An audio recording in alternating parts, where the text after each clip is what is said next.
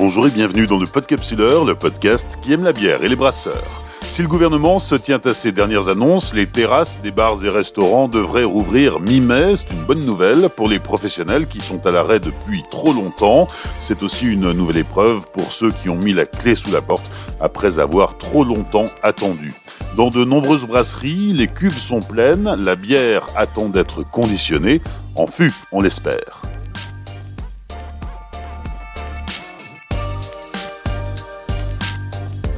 Saison 4, épisode 7, Jérôme Talin, brasserie Zoumaï, à Marseille. Implantée dans le 6e arrondissement de Marseille, à deux pas de la station de métro Castellane, la brasserie Zoumaï est une jeune entreprise créée au printemps 2018, une brasserie urbaine installée dans un ancien garage automobile transformé en brewpub, dans un style industriel qui colle parfaitement au lieu et à son histoire. Aujourd'hui, c'est Jérôme Talin, le fondateur de la brasserie Zoumaï, qui nous accueille. Bonjour, bienvenue à la brasserie Zoumaï dans le 6e arrondissement de Marseille. Jérôme, on est ici chez toi à Marseille, merci de nous accueillir. Cette euh, brasserie, tu l'as fondée il y a aujourd'hui euh, trois ans, hein, c'était le printemps 2018. C'est ça, c'était euh, à peu près il y a trois ans, on a eu les clés en, février, puis on s'est installé, on a fait les petits travaux qu'il fallait.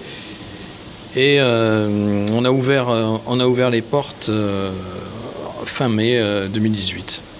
Raconte-nous l'histoire de, cette brasserie qui est aussi un, un pub en plein cœur de Marseille. Disons que le point crucial d'une brasserie, c'est l'emplacement, et surtout quand on veut faire un brewpub, et euh, parce que ça faisait partie de, nos aspirations. Euh, euh, s'installer, travailler et servir la bière en même temps, c'est un concept qu'on adorait et qui est très rare dans le sud.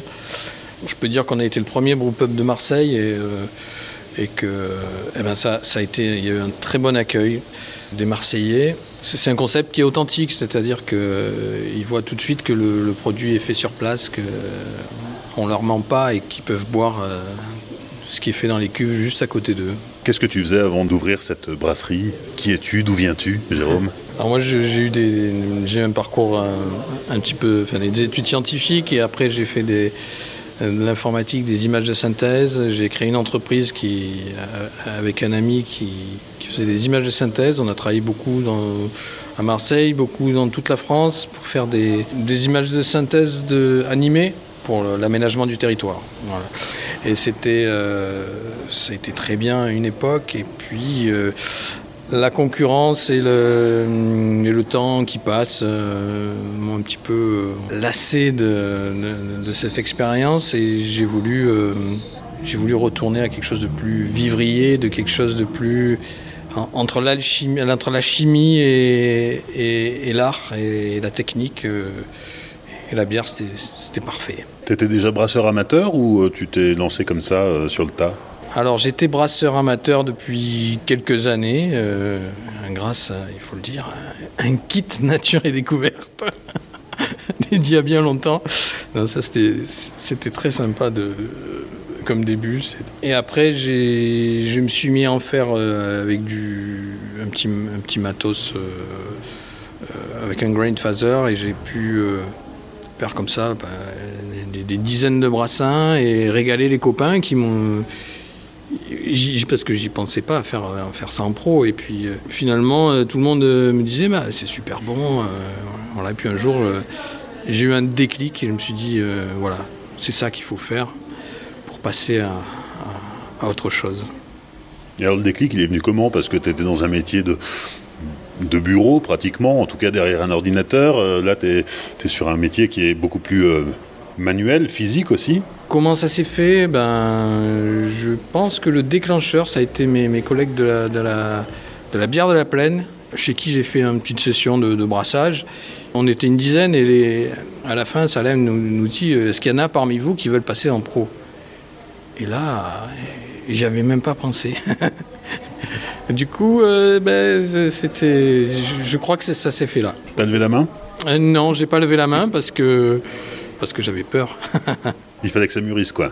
Ouais, ouais il fallait que ça mûrisse. Euh, moi, je fais pas les choses au hasard et, j'ai mis trois ans à faire ce projet. Donc, euh, entre la réflexion, l'étude détaillée du matériel, euh, la réflexion financière et les partenariats avec des cavistes, tout ça, enfin, j'ai beaucoup réfléchi.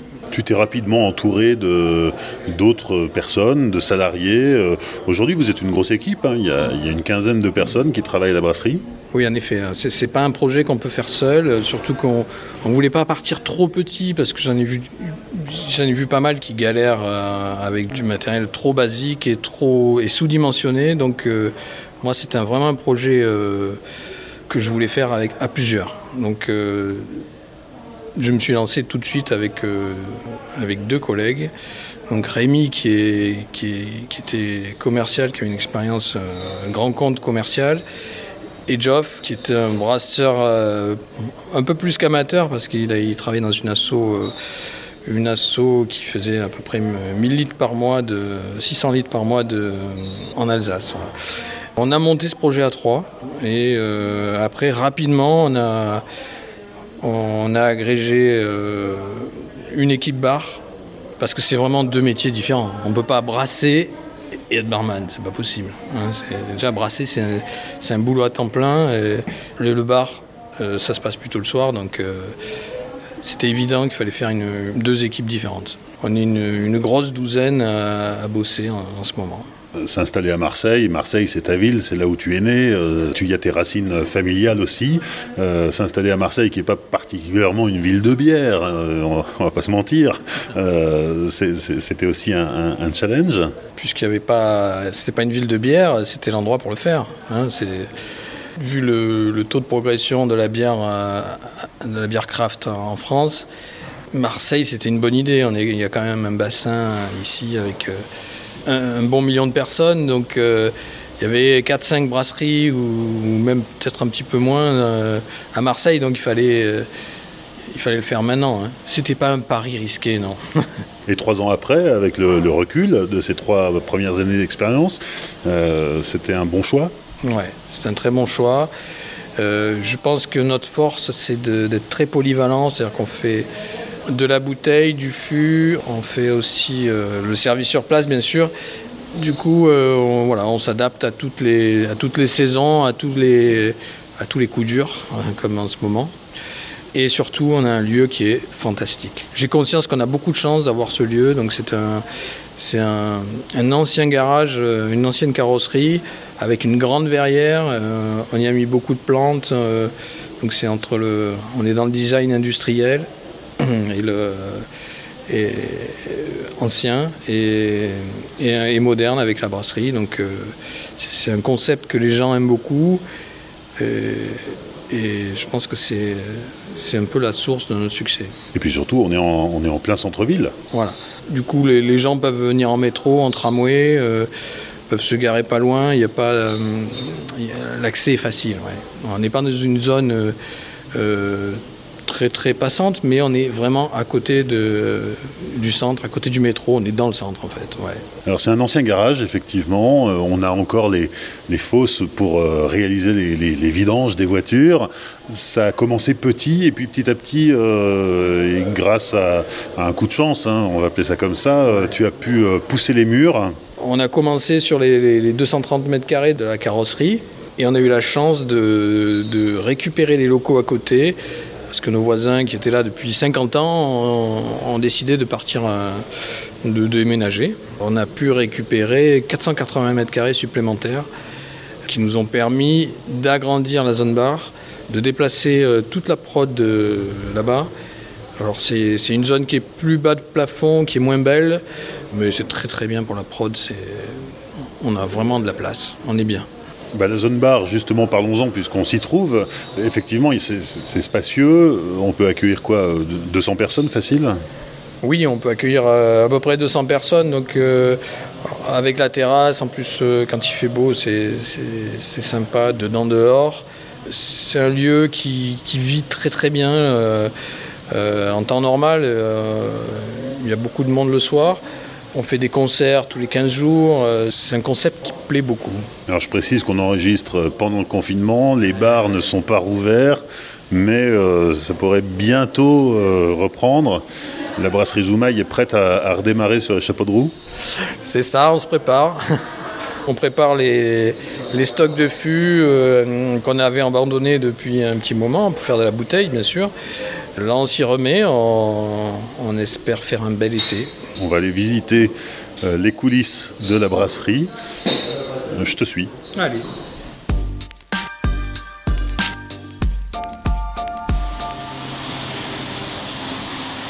Alors on se trouve ici dans la salle de brassage. Voilà, donc euh, ça c'est la nouvelle salle de brassage. euh, on vient de s'installer, enfin ça- maintenant ça commence à faire un an déjà, mais elle n'a pas énormément servi non plus. 5 fermenteurs de 2000 litres qu'on vient d'a- d'acquérir aussi, qui ont permis de doubler la, capacité de prod. Ce sont des fermenteurs, on n'est pas en ISO euh, sur cette partie de la brasserie. On, a quelques fermenteurs ISO, mais c'est que pour le fût. Donc nous on, est, on reste en, en refermentation en bouteille pour l'instant. La brasserie elle-même, c'est une brasserie anglaise de PBC, donc c'est une brasserie qui vient de Manchester. Euh, eh ben, c'est tout simplement très très bien pour débuter. On est en 10 hectos, un petit peu plus, on a surdimensionné la cuve d'empattage pour faire des bières un petit peu plus fortes au cas où. On ne sait jamais. Non, mais si vous les brasseries anglaises, elles sont, taillées pour de la bière à 5 degrés.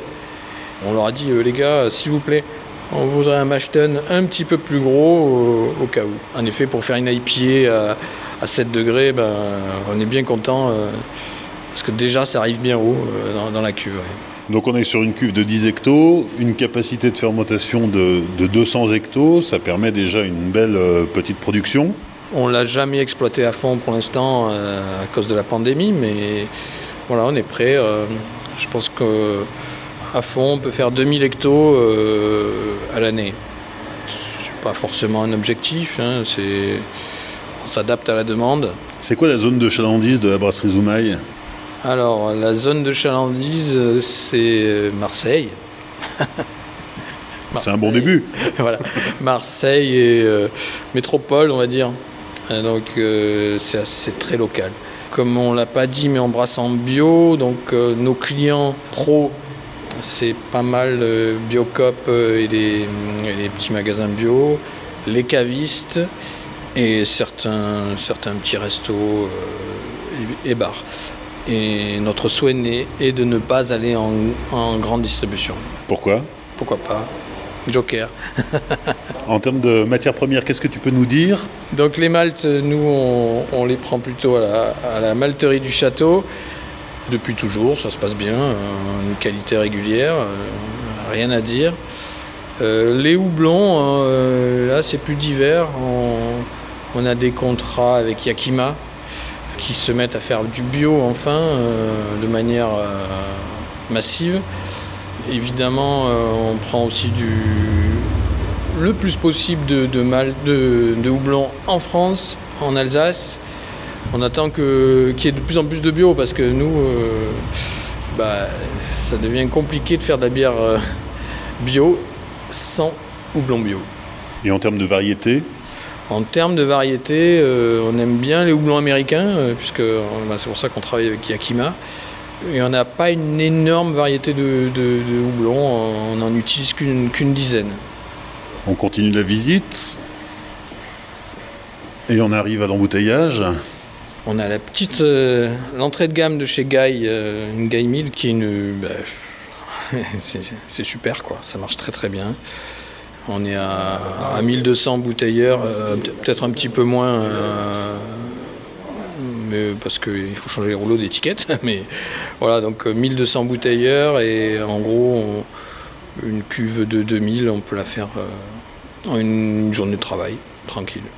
En face de l'embouteillage, on a la chambre chaude. On va rentrer. Hop. Donc, comme on n'est pas en ISO, on est obligé de refermenter euh, en bouteille. On a créé une, une grande pièce, on va dire. hein. Je sais pas, ça doit faire euh, 30 mètres carrés. Une, une pièce pour euh, refermenter les, les bières en bouteille. Il fait bon. J'aimerais bien y mettre mon bureau de temps en temps. Surtout l'hiver. Ouais, surtout l'hiver. Ouais, parce que l'été, sous la verrière, là-bas, il doit faire bon aussi. Mais l'été, il faut venir dans la chambre de refermentation aussi, parce que là, il fait 20 degrés, 23 degrés. euh, On est, on est bien. Alors évidemment, ça permet un espace de stockage assez conséquent. On a même un petit labo qui est en cours de préparation de, de travaux. Et la prochaine tranche des travaux, on fera une, une chambre froide pour euh, stocker les houblons. On peut parler du Beer Garden. On a eu la chance d'avoir une, une proposition d'occuper un lieu qui est assez fantastique. Dans le 9e arrondissement, donc c'est un lieu qui est très bien desservi par euh, les bars ou les brasseries. Cet endroit, c'est une espèce de jardin d'un petit millier de mètres carrés avec des containers. C'est très champêtre, c'est très sympa. On a eu la chance donc d'y mettre nos tireuses. Donc euh, on a pris un container, on s'est installé là-bas et on a fait des concerts. Et ça tombait super bien avec euh, les restrictions suite à, la pandémie. Là, on était à l'extérieur, on a fait ça tout l'été. Et on, espère bien remettre le couvert, enfin les tireuses, cet été encore, et continuer à faire des concerts de plein air comme ça dans le 9e tout en gardant le groupe ouvert. Euh, les clients sont différents parce que euh, c'est assez loin en termes de, kilomètres, on va dire. Donc euh, oui, oui, tout en gardant le, le pub ouvert. On passe à la dégustation? Allez, c'est parti.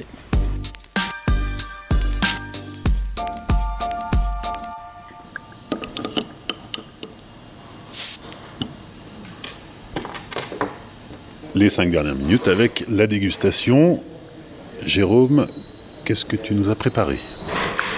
Moi, j'avais envie de faire goûter notre blonde d'attaque, euh, parce que c'est ce qui définit une brasserie, on va dire.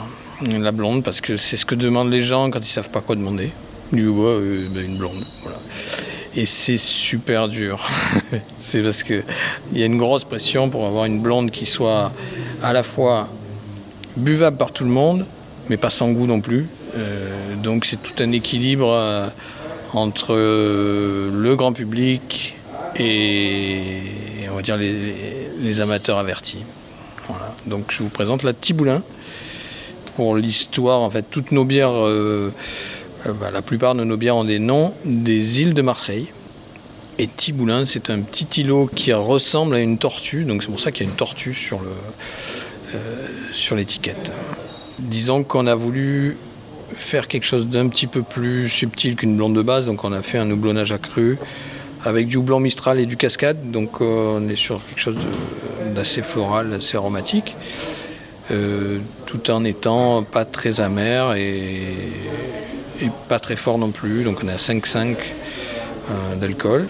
Voilà, donc la couleur, bah, c'est la couleur d'une blonde, voilà, disons assez couleur miel, on va dire un petit peu miel clair. Euh, au nez, c'est euh, c'est floral, je trouve.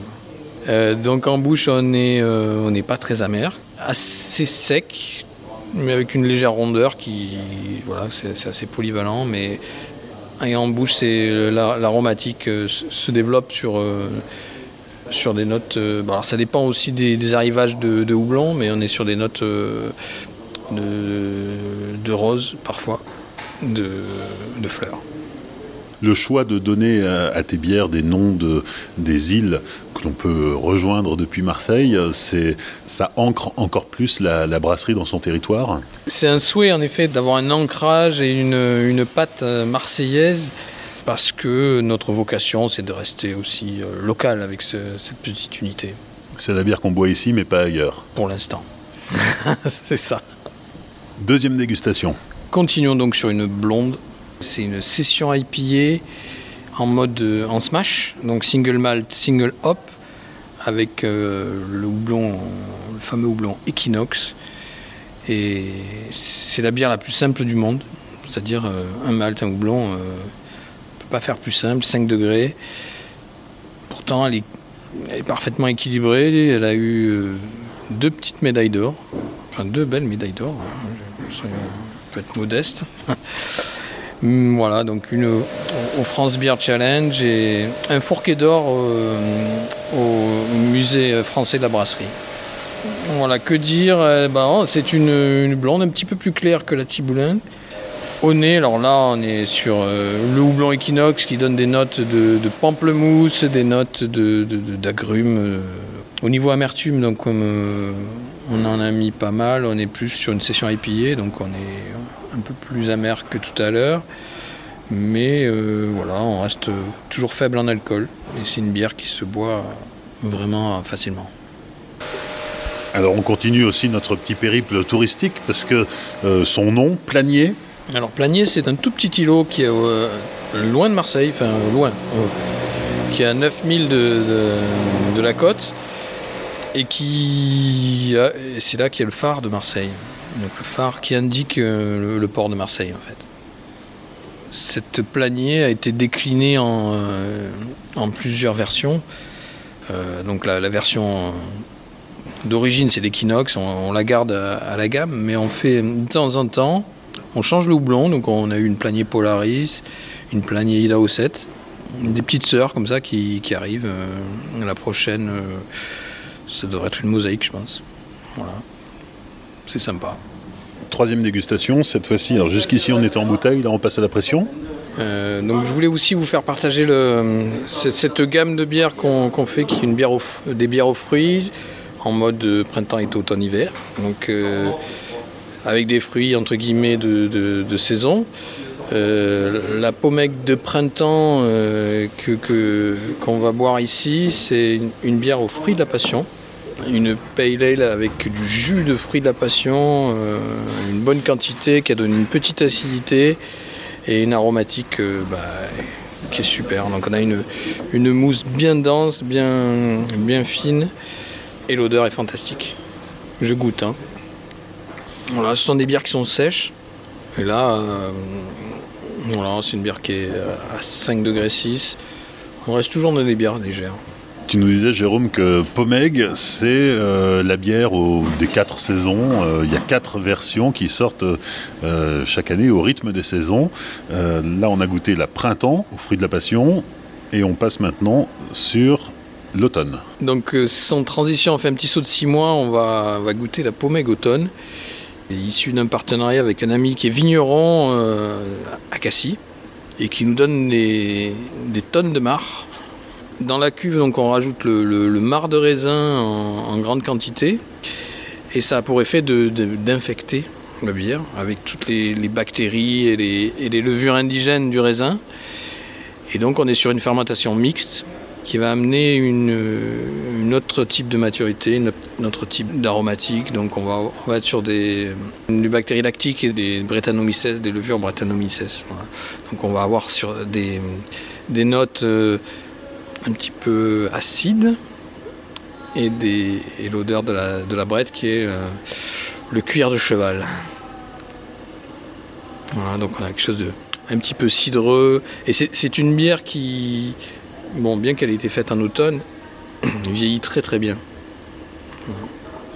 On, a des versions. Euh, on a des bouteilles qui ont un an, on, essaye de les garder pour voir ce que ça donnera dans, quelques temps, mais on en a ouvert une il n'y a pas longtemps, c'est encore très bon. Voilà, donc on reste sur une bière claire, une bière euh, type Pale Ale.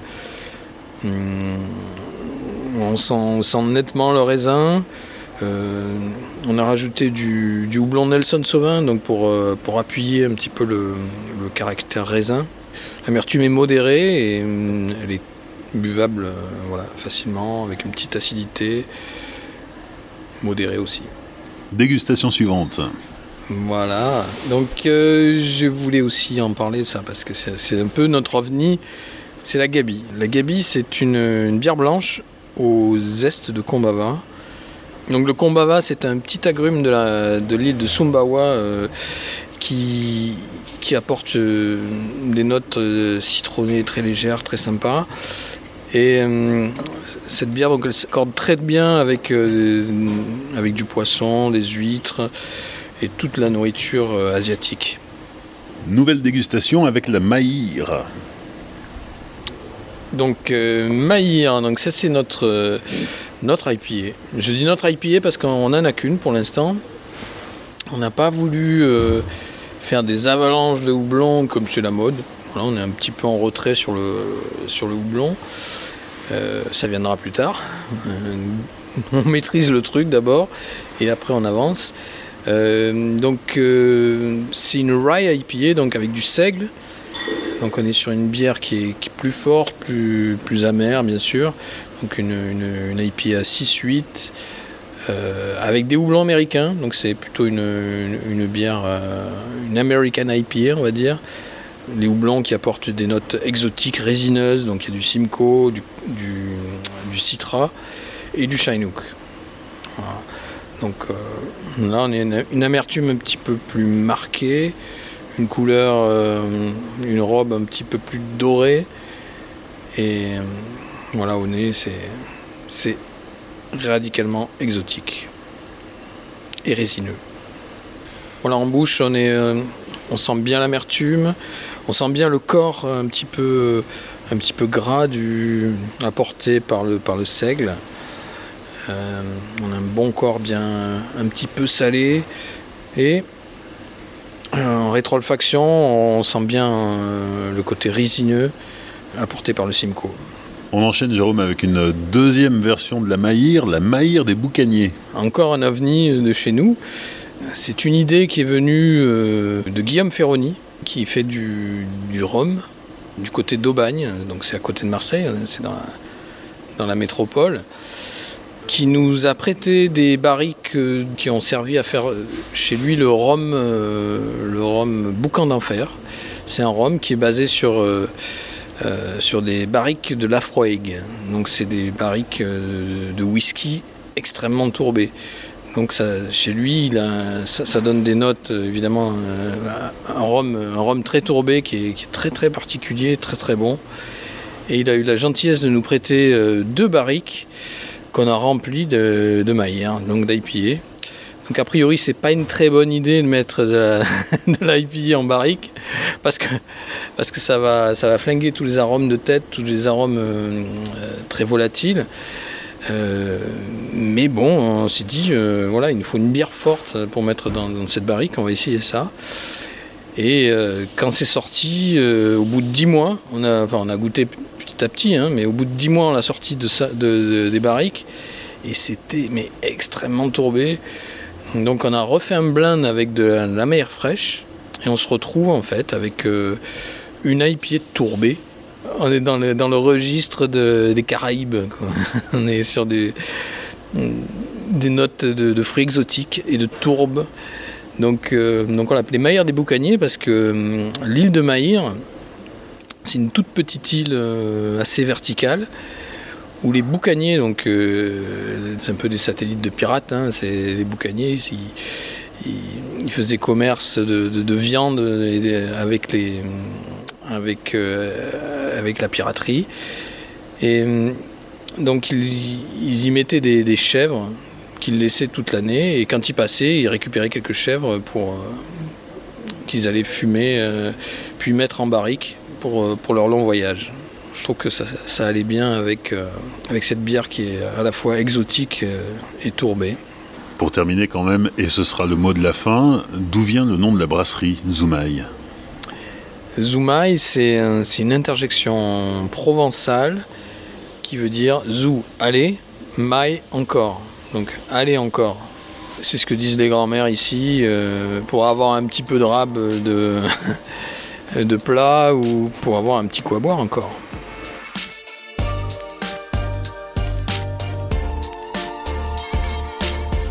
Merci à Jérôme Talin et à toute l'équipe de la brasserie Zoumaï pour leur accueil lors de l'enregistrement de cet épisode. Comme vous en avez l'habitude, je vous invite à découvrir la brasserie en images sur les réseaux sociaux du Podcapsuleur, Facebook, Twitter et Instagram. Merci aussi de soutenir le Podcapsuleur sur les réseaux sociaux, sur Apple Podcast et sur Tipeee. Dans 15 jours, nouvelle destination, le Grand Ouest. D'ici là, souvenez-vous, l'abus d'alcool est dangereux pour la santé, alors savourez mais sans forcer.